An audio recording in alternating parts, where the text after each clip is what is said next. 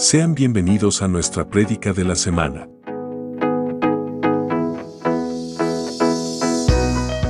Somos Ministerio Apostólico Plantío del Señor desde San Luis, Missouri. Esperamos que esta palabra sea de bendición para tu vida.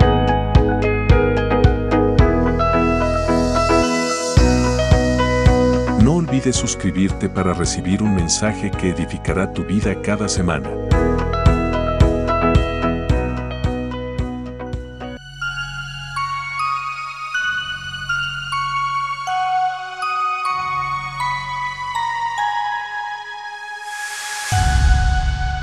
Somos Maps, un lugar de milagros. donde vamos a poder ver lo maravilloso que es nuestro Señor con nosotros. Cuando a mí me llaman que si podía traer la palabra, yo ya tenía una palabra lista, pero le voy a ser sincero. La enseñanza era para los jóvenes en la reunión de jóvenes de abajo. Pero cuando yo me di cuenta que iba a predicar hoy, le hice unos pequeños cambios para poder traerle un mensaje a la familia en particular. Porque creo que desde el principio el Señor formó. Y digo formó porque crear y formar es muy diferente. Usted ve en Génesis capítulo 1 donde la Biblia dice que Dios creó al hombre. Pero cuando la Biblia habla de crear, es como hacer un plano de algo que quiere hacer realidad. Por eso es que en Génesis capítulo 1 dice que Dios creó al hombre a su imagen y, a su imagen y semejanza la creó. Pero cuando usted sigue leyendo el Génesis, en el capítulo 2 dice que Dios formó al hombre del polvo de la tierra. Entonces, crear una familia es muy diferente a formar una familia. Crear una familia es como cuando usted está joven y dice, oh, cuando yo sea adulto me voy a casar, voy a tener hijos. Eso es crear una familia. Formar una familia es cuando ya usted se encuentra en ese lugar y ves que las cosas no son tan sencillas como usted se las imaginó. Formar una familia requiere mucho más esfuerzo que crear una familia. No sé si me estoy dando a entender. Pero cuando usted es niño, usted dice, yo cuando crezca quiero ser un abogado, quiero ser un doctor. Eso es crear un sueño. Pero en el transcurso que usted va creciendo, usted tiene que estudiar, hacer tarea y, todo lo que requiere para poder formarse como un doctor o como un abogado. Entonces hoy yo quiero hablarles acerca de eso. Quiero darles un mensaje para la familia en particular. Porque creo que en estos tiempos el enemigo ha estado atacando mucho la familia. ¿Y por qué yo digo que ha estado atacando mucho la familia? Porque yo fui hijo y ahora soy padre. Y Dios me ha dado el hermoso privilegio de poder ser el líder junto con nuestro hermano Carlos y nuestra hermana Yani del líder de jóvenes. Y como líder de jóvenes, yo veo mucha necesidad en los jóvenes y al ver yo la necesidad en los jóvenes, también veo la necesidad en sus padres. Al yo ver cada joven, yo veo lo que ellos están pasando, pero también veo lo que los padres están pasando. Porque muchas veces los jóvenes, mis queridos hermanos, piensan que nosotros los padres somos los más malos del mundo, porque tal vez les prohibimos cosas o no queremos que hagan cosas que nosotros como padres sabemos que les va a causar daño o en el futuro les va a traer una consecuencia. Pero los jóvenes piensan de que como, como padres les prohibimos esas cosas, ellos piensan que nosotros somos los malos de la película. Así que hoy quiero que usted como papá se abroche el cinturón y como joven quiero que también se abroche el cinturón porque hoy vamos a hablar de lo que es un verdadero adorador. Toda la mañana nuestro hermano Josué, nuestro hermano Eddie, se han dejado guiar por el Espíritu Santo, porque Dios quiere que nosotros conozcamos y aprendamos lo que es un verdadero adorador. Si usted sigue despierto, déle un aplauso al Señor. Quiero, quiero ver que está despierto, amén. Y así quiero que me acompañe a Juan capítulo 4, versículo 20. Vamos a leer Juan capítulo 4, versículo 20 en adelante. Es una historia que usted la ha escuchado muchas veces y usted la ha analizado a su manera. Pero hoy yo quiero hoy yo quiero expresarle lo que el Señor me dejó saber a través de esta historia bien maravillosa que es de la mujer samaritana y Jesús. Cuando usted la tenga, gríteme un fuerte amén para saber que está conmigo. Amén. Ok, la palabra de Dios se lee en el nombre del Padre, del Hijo y del Espíritu Santo. Y quiero que lo diga fuerte. Nuestros padres adoraron en este monte. Y vosotros decís que en Jerusalén es el lugar donde se debe adorar. Capítulo versículo 21, perdón. Y Jesús le dijo, mujer, créeme que la hora viene cuando ni en este monte ni en Jerusalén adoraráis al Padre. Vosotros adoráis lo que no sabéis. Nosotros adoramos lo que sabemos, porque la salvación viene de los judíos. Mas la hora viene y ahora es cuando los verdaderos adoradores adorarán al Padre en espíritu y en verdad. Porque también el Padre a tales adoradores busca que le adoren. Oramos. Padre, en el nombre de Jesús. Hoy yo me presento, Señor, delante de ti con un corazón constricto y humillado. Reconociendo, Señor, que tu gracia y tu favor me alcanzó en esta mañana. Y que si no hubiera sido por ti, mi Dios amado, yo no hubiera sido capaz de abrir mis ojos. Pero tú en tu inmenso amor me has permitido, Señor, ver las maravillas que tú has dejado para mí en esta mañana. Te doy la gloria y te doy la honra solamente a ti, porque tú eres el único que te la mereces. Señor, te pido que pases carbón encendido por mi labio y no permitas, mi Dios amado, que por ningún motivo de mi boca vaya a salir alguna palabra que pueda ofender o hacer sentir mal a alguno de mis hermanos en este lugar, sino al contrario, mi Dios amado, que todo lo que pueda salir de mi boca sea palabra que pueda edificar, Señor, y pueda germinar y crecer y dar el fruto uno y al ciento por uno, Padre, en el nombre de Jesús. Y la iglesia dice, amén. Aquí vemos una historia muy hermosa y muy linda, que es de la mujer samaritana y Jesús. Pero déjeme, voy un poquito atrás del contexto para poder llegar a este momento que Jesús tiene. Dice la palabra de Dios en Juan capítulo 4, que Jesús se encontraba en Judea y los fariseos estaban murmurando que Jesús bautizaba muchas personas, pero Jesús no bautizaba a las personas, sino eran los discípulos.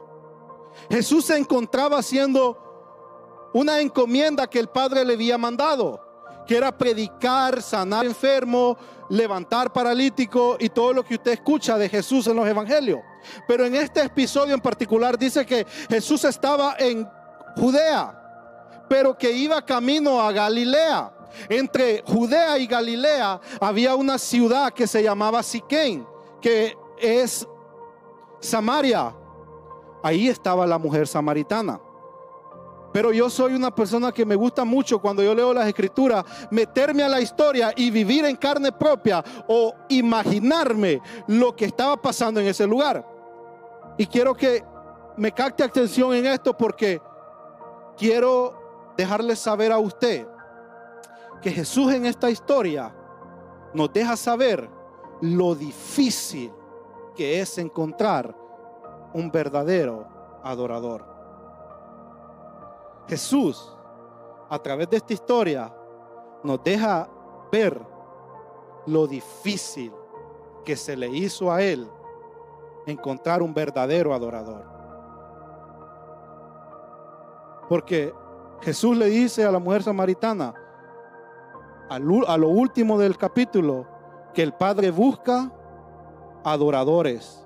Desde ahí hay muchos predicadores que, que usan que si buscaba era porque no podía encontrar algo. Pero quiero que quiero que quiero llevarlo yo al principio de la historia. Jesús se le hace difícil encontrar verdaderos adoradores. ¿Por qué le digo esto?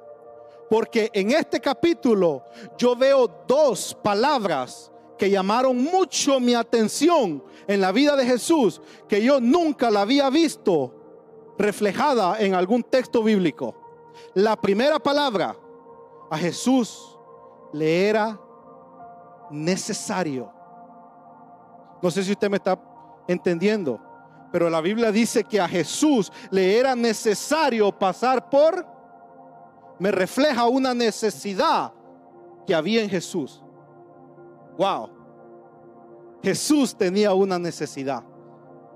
¿Y cuál era la necesidad de Jesús? Pasar por Samaria. Ok, sigue la historia. Dice que Jesús parte camino. Yo no sé si usted puede captar esto, pero quiero que se meta a la historia conmigo. Jesús parte de Judea hacia Galilea, pero en eso, en el corazón de Jesús, ya estaba detenerse en Samaria.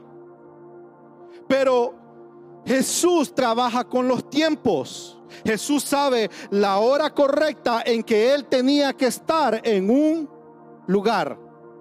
Entonces Jesús parte de Judea. Yo me imagino a Jesús caminando día y noche porque yo me puse a investigar y, a poder investigar sobre esto.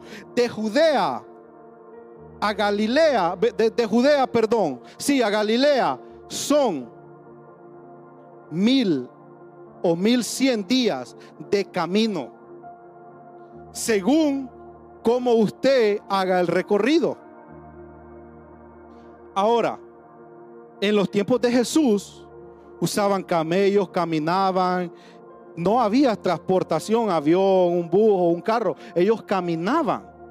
Entonces yo me imagino a Jesús partiendo de Judea en todo el camino, yo me imagino a Jesús, no, yo tengo que caminar, tengo que llegar a ese lugar. Porque la palabra dice que cuando Jesús llegó a ese lugar, se sentó, usted se sabe la historia, cansado del camino. Primera necesidad que Jesús tenía, le era necesario. La segunda necesidad que yo veo en este versículo o en esta historia es que Jesús, cansado del camino. Ve lo difícil que era para el Padre encontrar un verdadero adorador. ¿Qué le estoy tratando de dar a entender con esto? Que la mujer samaritana portaba en ella lo que era la verdadera adoración. Porque vea esto.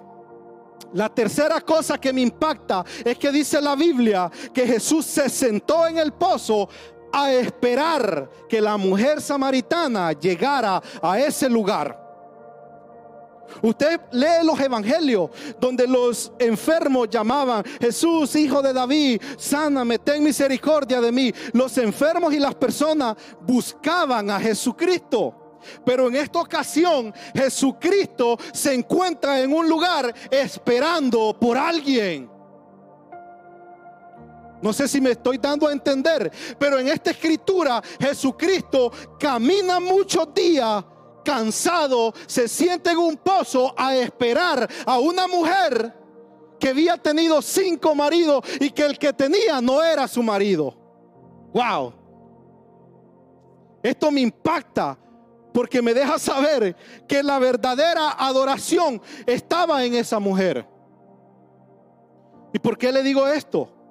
Porque la Biblia dice que la mujer samaritana le dice al Señor, mis padres, quiero que me, quiero que me preste atención, ¿cómo le dice la mujer samaritana? Mis padres adoraban en este monte. Y en mis palabras, si yo hubiera visto a Jesús, yo le hubiera dicho, mis padres, yo los veía como ellos adoraban en este monte, pero ustedes los que son judíos decían que no era una verdadera adoración, que lo que ellos adoraban no era verdad. Porque para ustedes la verdadera adoración se encuentra en el templo en Jerusalén. Eso era, lo que la mujer samaritana pensaba en su interior. Porque le dice, mis padres adoraban en este monte. Y yo los veía a ellos como adoraban, a pesar de que ellos sabían de que ustedes no los aceptaban, ellos aún así adoraban. Porque Jesús le dice, mujer, tus padres adoraban lo que no conocían. Mas nosotros allá adoramos lo que conocemos. Pero lo que la mujer samaritana no conocía, ya lo tenía enfrente para poder restaurar lo que es la verdadera adoración. ¿Por qué? Porque los padres se habían encargado de adorar a Dios en frente de ella y habían sembrado algo en su corazón que a Jesús le llamó tanto la atención que sintió la necesidad de ir a Samaria no pararse y sentarse en un pozo a esperarla, porque Jesús sabía que lo que esa mujer portaba era la verdadera adoración se sienta Jesús a esperar a esa mujer samaritana en un pozo que se llama el pozo de el pozo de Jacob. Cuando usted lee la Biblia, mi querido hermano, usted puede buscar las palabras lo que significa en hebreo, en griego y en arameo. Y eso le va a dar a usted diferentes significados para que usted pueda entender mejor un versículo bíblico. Ella se sienta en donde? En el pozo de Jacob. Y en el pozo de Jacob empieza esa conversación que transforma a la mujer samaritana. Porque la palabra dice que después de que esa mujer tuvo el encuentro con Dios y tuvo la conversación con Dios, la mujer samaritana corrió a su pueblo a contar las maravillas que había pasado en medio de esa conversación se encuentran los dos teniendo una conversación en el pozo de Jacob. Y el nombre de Jacob tiene dos significados que a mí me impactan. Primero es el que reemplaza o el usurpador. Y el segundo significado es el que establece o restablece algo.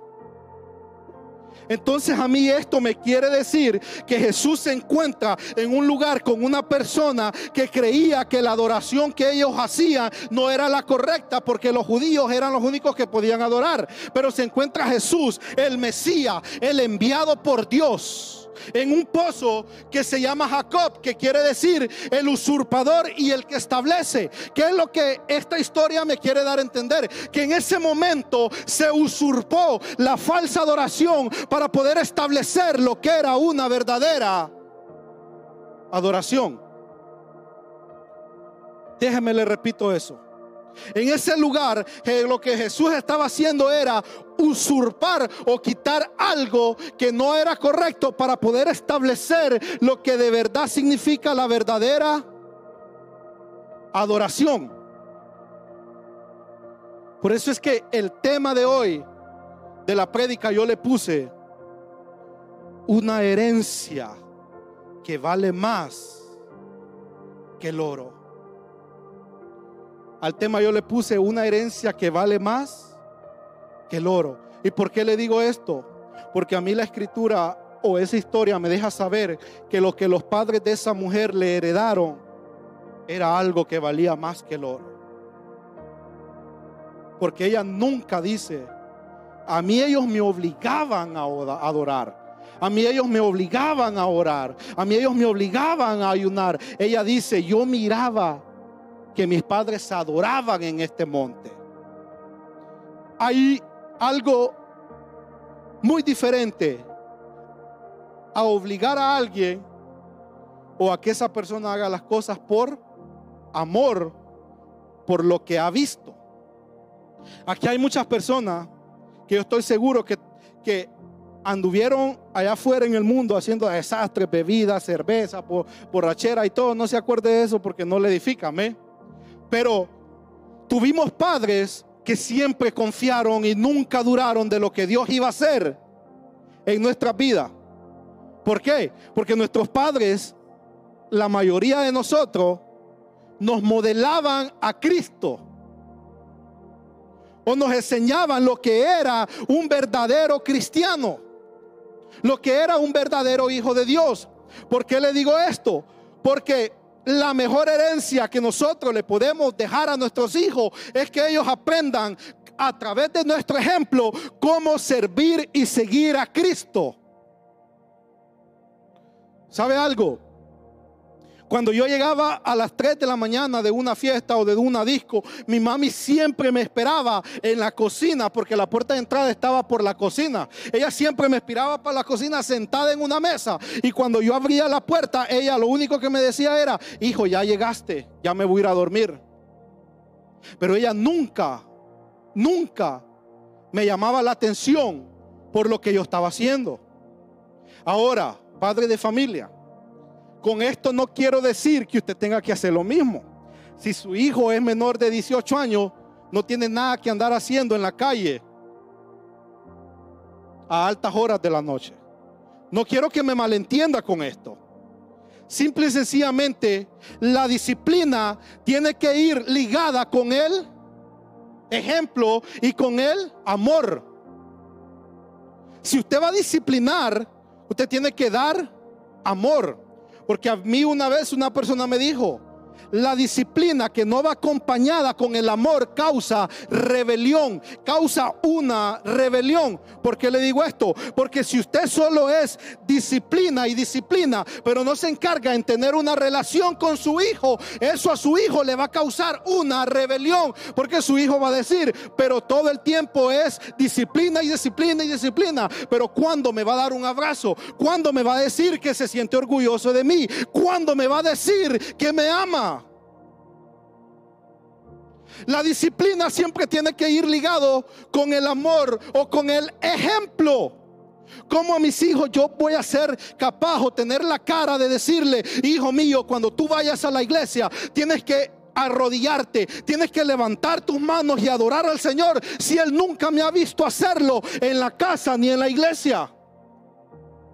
Espérame, se lo voy a decir a la, a la cámara porque para que no se me vaya a ir ni uno de acá, amén. Pero es la realidad. Pero es la realidad. Mire, le voy a contar un pequeño testimonio. Yo tengo tres hijos. Tengo dos varones, uno que tiene 12 y otro que tiene 10. Los dos tienen características muy diferentes. Yo no le exijo más a uno ni al otro. Por la gloria del Señor, los dos sirven dentro de la iglesia. Y no es porque se sientan obligados, porque yo hablo con ellos y le digo, cuando sienta que ese ministerio o eso que tú haces dentro de la iglesia les cause molestia o no les guste, no lo hagas, porque de nada le va a servir estarlo haciendo obligado. Pero en una ocasión, nuestros dos hijos decidieron aprender un instrumento musical los dos. Uno, con el tiempo me dijo que él ya no quería tocar el piano. Al momento yo le dije, eh, ya no quieres aprender a tocar el piano, pero ¿por qué? Dame la razón. Dame la razón. Y es que dice que él se sentía estresado. Un niño de 10 años, estresado. Oiga bien esto. Un niño de 10 años estresado. Digo yo, mi amor, pero estresado de qué? Si apenas eres un niño. Entonces yo le dije, si tú ya no quieres seguir con las clases de piano, está bien, no te voy a obligar. No te voy a obligar a que tú termines algo que tú ya no quieres porque no quiero obligarte a hacer las cosas. Ahora, cuando ellos deciden, cuando él decide abandonar eso, no crea que a mí no me entró tristeza. Me entró tristeza porque en mi juventud yo tenía muchas debilidades y esa era una de mis debilidades. Pero he aprendido con el tiempo que con el ejemplo se predica más que con una disciplina. me lo voy, lo voy a volver a repetir. Con el ejemplo usted predica mejor que con disciplina. No le estoy diciendo que los jóvenes no necesitan que de vez en cuando usted le deje ir su Padre, Hijo y Espíritu Santo para que ellos se encaminen otra vez. Pero el ejemplo también ayuda muchísimo. Amén. Oiga bien, primer punto. La herencia, ¿de quién proviene una herencia? ¿Usted ha visto a un hijo que se muere y le, le hereda algo al papá? ¿O usted ha visto que tal vez cuando se muere un bebé le deje algo a los papás? ¿Quiénes son los responsables de heredar algo? Los padres. Y como padre muchas veces nos preocupamos por el bienestar económico, por heredarle una casa, un carro o todo lo que tenga que ver material. No está mal, está bien que usted se preocupe por el futuro de sus hijos, pero hay algo más importante que es heredar en ellos lo que es la presencia de Dios. ¿Por qué? Porque si ellos caminan bajo la presencia de Dios, ellos van a tener todo lo que necesiten en el momento que lo necesiten. Porque la presencia de Dios basta para que ellos sean felices el resto de su vida como jóvenes o como adultos. Por eso es que en esta hora la mejor la mejor herencia que nosotros podemos dejar como padre es que nosotros le modelemos a ellos lo que realmente es un hijo de Dios. Si usted va Quiero que me ponga en ahí Segunda de Reyes. Segunda de Reyes eh, capítulo 4 versículo 4. Y quiero que me preste mucha atención. Porque por más que usted le herede cosas materiales a sus hijos, oiga bien, si usted tiene mucho dinero en el banco, le hereda una casa, le, le herede un carro, le herede lo que usted quiera en lo material.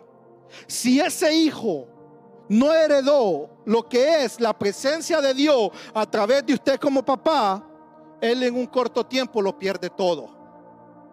Porque la historia del hijo pródigo nos lo revela. Dice que el padre le heredó a su hijo en vida lo que le pertenecía. Pero ¿qué pasó con el hijo?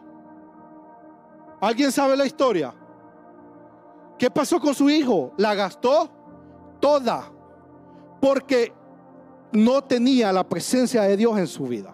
Entonces usted puede preocuparse como papá, heredarle a su hijo todo lo que usted quiera, pero si usted no le hereda el ejemplo de cómo ser un hijo de Dios, eso no le va a servir para nada. ¿Por qué le digo esto? Porque quiero que vea esta historia.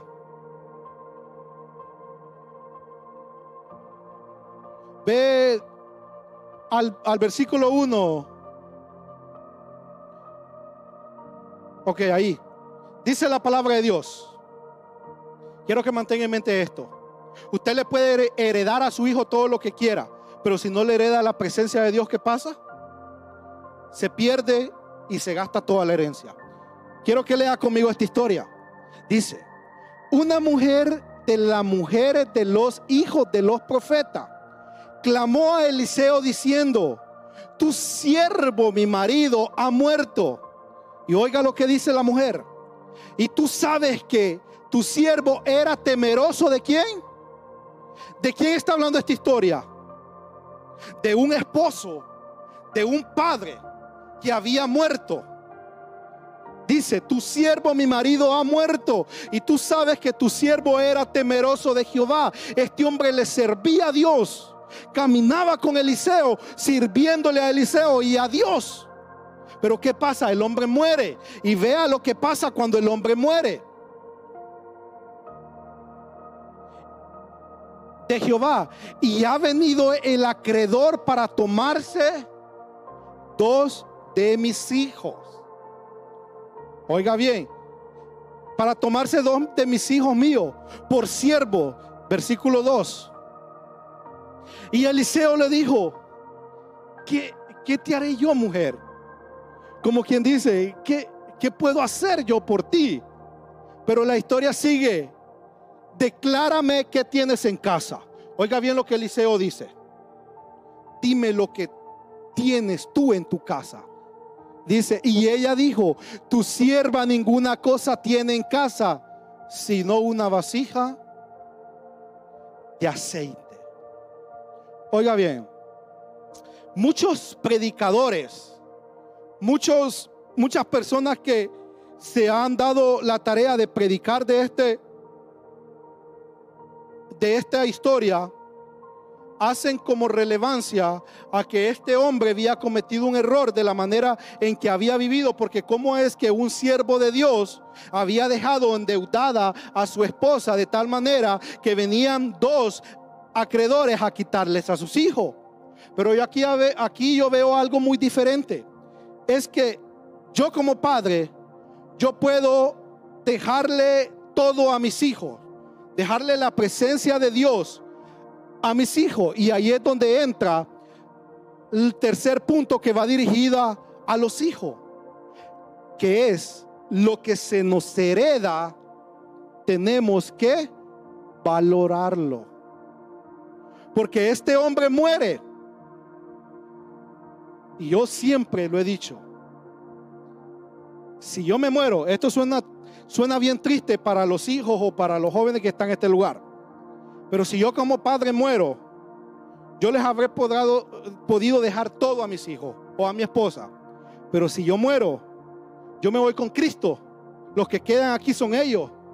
Y si ellos descuidan la presencia de Dios y lo que yo les heredé, allá yo no me voy a dar ni cuenta cómo ellos están viviendo acá. Suena triste. O al, o al revés, si mi esposa se muere, ella va con Cristo pero yo voy a quedar acá. Y lo que ella me heredó a mí y a mis hijos, yo lo voy a tener que valorar y cuidarlo. Porque ella ya va a estar en el cielo. Ella ni se va a dar cuenta lo que está pasando para acá. Este hombre murió y estaba en el cielo porque era un siervo de Jehová. Pero la mujer acá estaba endeudada. Y algo que veo yo en esta historia es que el enemigo cuando descuidamos la presencia de Dios o descuidamos aquello que se nos fue heredado, lo primero que nos va a querer quitar son nuestros familiares para irme más cercano. Lo que el enemigo va a buscar quitarnos son nuestros hijos. Por eso es que yo como persona, y no quiero que me malentienda en este aspecto, pero yo como persona, primero es mi familia antes que la religión.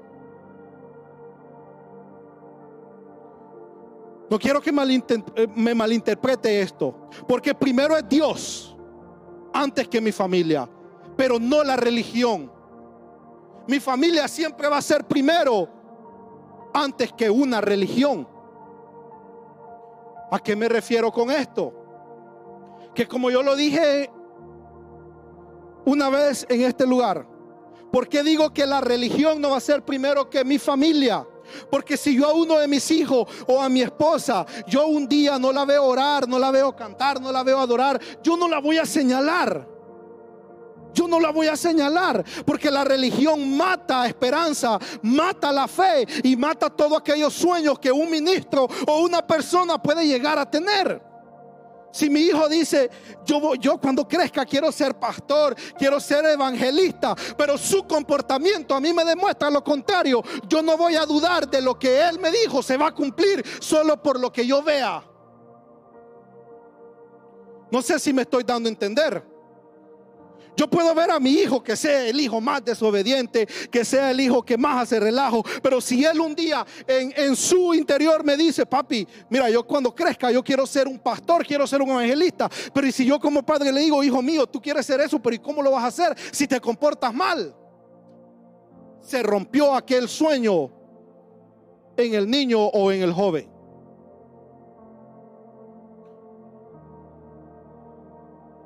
No sé si me estoy dando a entender, pero la religión nunca va a estar primero que mi familia.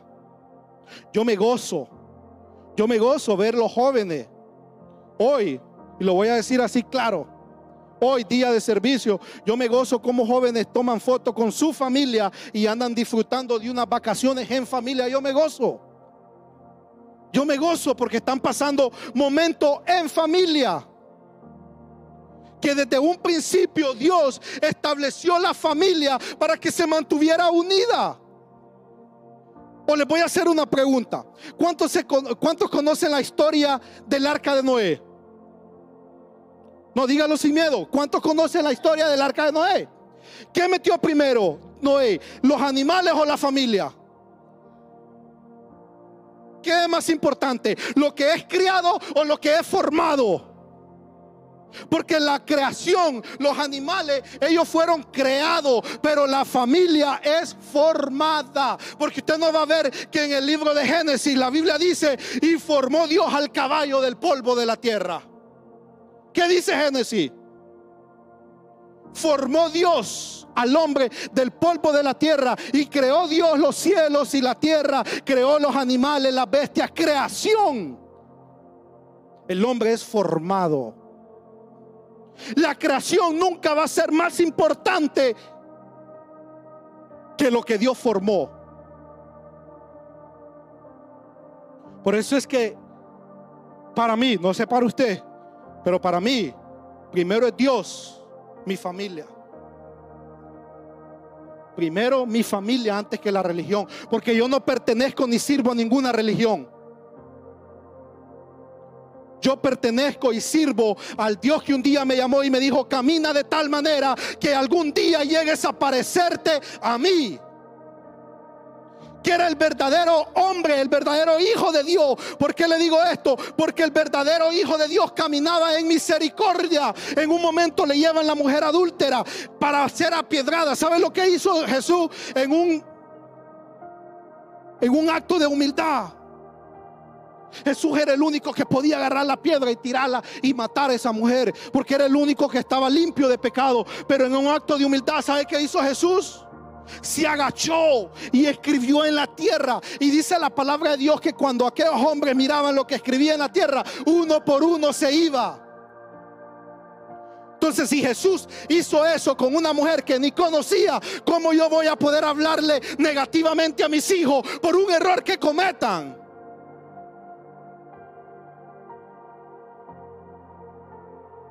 No sé si me estoy dando a entender. Pero como yo voy a reprender si yo no le puedo dar el ejemplo a mis hijos de cómo ser un verdadero cristiano, si mis hijos lo que escuchan en la casa solo son gritos, peleas, maldiciones, insultos, lo que usted quiera. Pero lo cambio al otro lado de la moneda. ¿Cómo yo como joven puedo recibir algo de mis padres si mi comportamiento no merece ser premiado? Porque esto no solo es para padres ni hijos. El verdadero adorador, no importa si usted es padre, hijo, hermano, el verdadero adorador es lo que el Señor anda buscando. Pero siempre, ya sea algo que como líder de jóvenes nos damos a la tarea de dejarles saber a los jóvenes, es que los padres son padres no importando los errores que tengan. Los padres siempre van a querer lo mejor para sus hijos, no importando lo que sean. Porque así como hay padres que les han dado el ejemplo a sus hijos de cómo ser un verdadero adorador, yo con mucho yo conozco muchos jóvenes, mis queridos hermanos, que están en este lugar o que van a una iglesia y sus papás están allá afuera en borracheras y en todo lo que el enemigo les ofrece y los hijos están aquí. Yo tengo amigos. Yo tengo amigos que no fueron creados en el Evangelio, pero que ahora le sirven a Dios, no por el ejemplo que sus padres le dieron, sino porque ellos como jóvenes tuvieron un encuentro con Dios.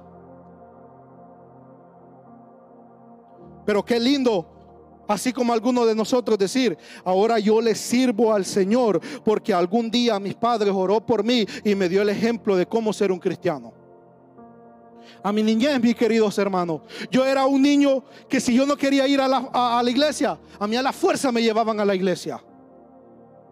A la fuerza me llevaban a la iglesia. Y me, me sembró eso en mi corazón porque yo en mi niñez, mi querido hermano, y no quiero que me malentiendan, no quiero hablar mal de otras iglesias, pero yo fui criado en la iglesia pentecostal. Y la iglesia pentecostal es una iglesia que practica la sana doctrina, pero que a mí la sana doctrina de ellos no me agrada. Y lo voy a decir claro, están por las cámaras y si me quieren bloquear, me van a bloquear. Pero la sana doctrina de muchas iglesias a mí no me agrada. Porque solo es condenación, señalamiento y el ejemplo. Y el ejemplo. ¿De qué le sirve a una, a una persona cristiana decirle a su hijo, no quiero que hagas esto o no quiero que quiero que te vistas de esta manera o de lo que sea, si no se le da el amor o el ejemplo que ellos necesitan? Yo no estoy en contra de que practiquen la sana doctrina que ellos practiquen, solamente que lo hagan con el ejemplo. Yo siempre le he dicho a los jóvenes, y se lo voy a decir a los padres, yo prefiero que mis hijos sirvan al Señor por amor y no por obligación. Porque cuando yo cumplí mis 18 años, mi querido hermano, lo que yo quería era salir huyendo. Cumplí mis 18 años y dije yo, ya no, la iglesia es para viejitos, me voy yo para, la, para allá, para la disco, a, a ver lo que era la verdadera diversión. Confundido, mis queridos hermanos. Confundido porque lo que yo había vivido en mi niñez no era lo que yo quería para mi vida. ¿Sabe algo? Aquí puede venir un joven con el pelo largo, con arete y todo lo que usted quiera. No se ve bien. No se ve bien un joven eso. Pero yo con el tiempo me voy a encargar con el ejemplo y con palabras sabias darles a entender a ellos que no se ve bien.